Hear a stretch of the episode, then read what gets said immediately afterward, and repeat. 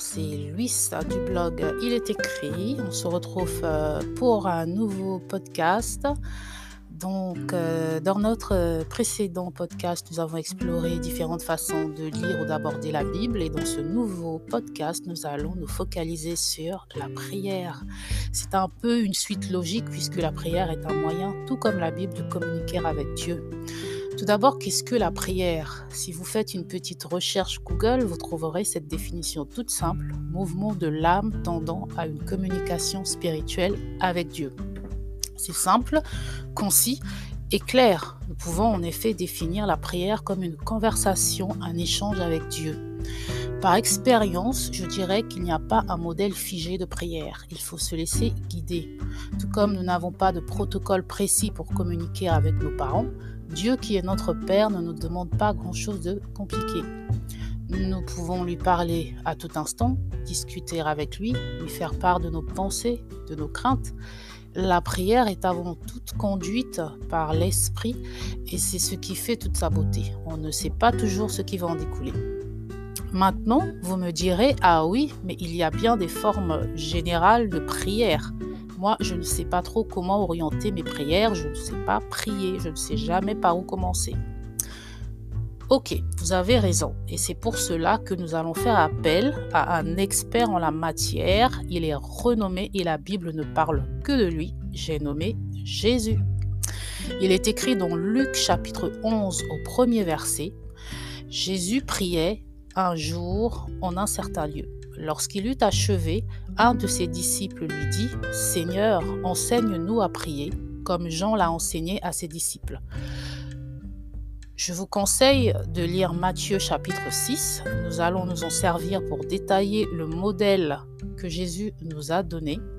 C'est un modèle de prière très connu sous le nom de Notre Père. Alors c'est parti pour une petite virée biblique.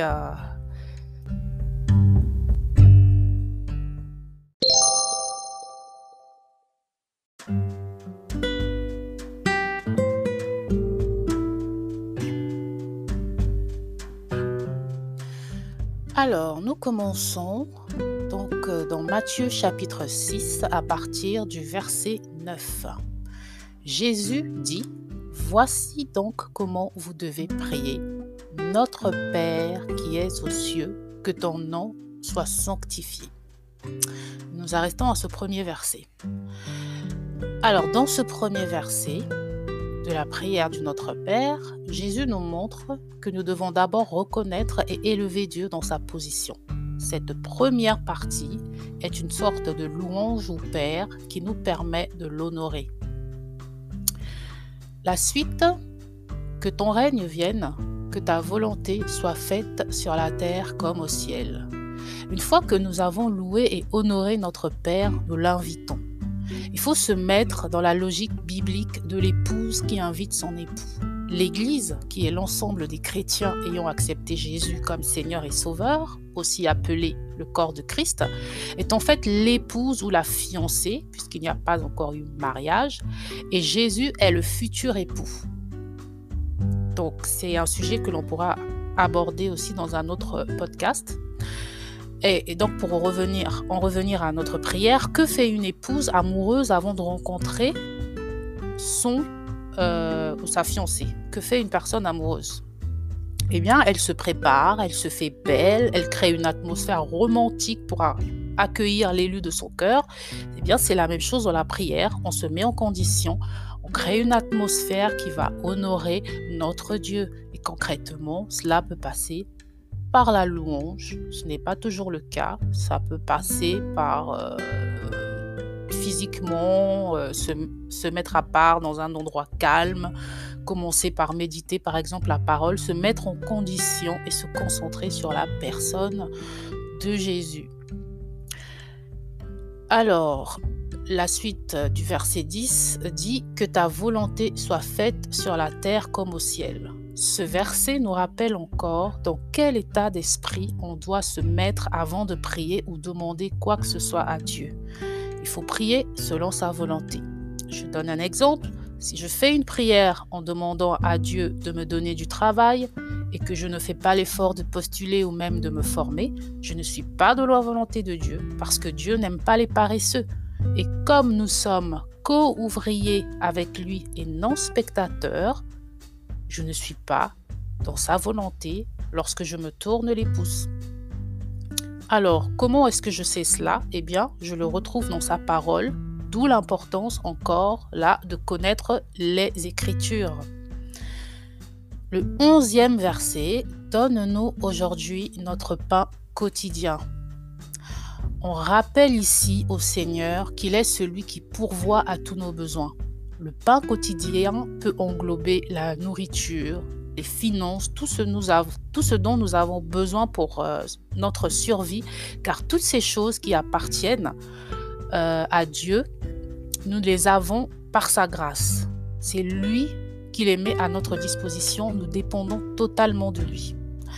Un autre parallèle peut être fait dans Jean 6 au verset 35, il est écrit, Jésus leur dit, Je suis le pain de vie, celui qui vient à moi n'aura jamais faim, et celui qui croit en moi n'aura jamais soif. Notre pain quotidien est aussi la personne de Jésus que nous avons accepté comme Seigneur et Sauveur. Et ce verset rappelle simplement que pour prier efficacement, il faut avoir la foi en Dieu, mais surtout en Jésus, qui est le seul chemin qui mène à Dieu. Il est la vérité et la vie. Le douzième verset, Pardonne-nous nos offenses, comme nous aussi nous pardonnons à ceux qui nous ont offensés. Pour ce verset, je vais simplement vous lire les versets 14 et 15 du même chapitre de Matthieu 6. Si vous pardonnez aux hommes leurs offenses, votre Père céleste vous pardonnera aussi. Mais si vous ne pardonnez pas aux hommes, votre Père ne vous pardonnera pas non plus vos offenses. Voilà, c'est clair. Lorsque nous nous repentons de quelque chose, nous devons nous assurer que nous aussi avons pardonné. Ne nous induis pas en tentation, mais délivre-nous du malin. Le verset 13. Dieu est celui qui nous aide à résister à toute forme de tentation. Nous ne le pouvons pas de nous-mêmes, seul lui peut nous délivrer du mal. Nous devons là donc reconnaître que notre vie chrétienne n'est pas le seul fruit de notre dur labeur, tout simplement parce que c'est par la grâce de Dieu que nous avançons et c'est lui qui nous donne la force de résister. Et comment nous trouvons aussi euh, des ressources pour fuir la tentation, eh ben, c'est en puisant également dans sa parole, en essayant sans cesse euh, de lui ressembler, en suivant ses préceptes. Eh bien, ces préceptes nous aident, sa loi nous aide à résister à toute forme de tentation. Nous ne le pouvons pas par nous-mêmes. Le verset, euh, la suite du verset dit car c'est à toi qu'appartiennent dans tous les siècles le règne, la puissance et la gloire. Amen. Donc nous finissons ici encore par reconnaître qu'il est au contrôle de toutes choses, hier comme aujourd'hui, et il le sera encore demain. Voilà, il s'agit ici d'un bel exemple de prière, hein. un modèle et non des versets à répéter, puisque Jésus lui-même nous dit dans ce même chapitre, au verset 7, en priant, ne multipliez pas de vaines paroles comme les païens qui s'imaginent qu'à force de paroles, ils seront exaucés. Plus qu'un simple modèle de prière, le Notre Père est un guide de conduite que nous devons adopter tout au long de notre vie. Élever notre Dieu et reconnaître sa grandeur, nous abandonner complètement à lui et en être dépendant, vivre selon sa volonté et le louer.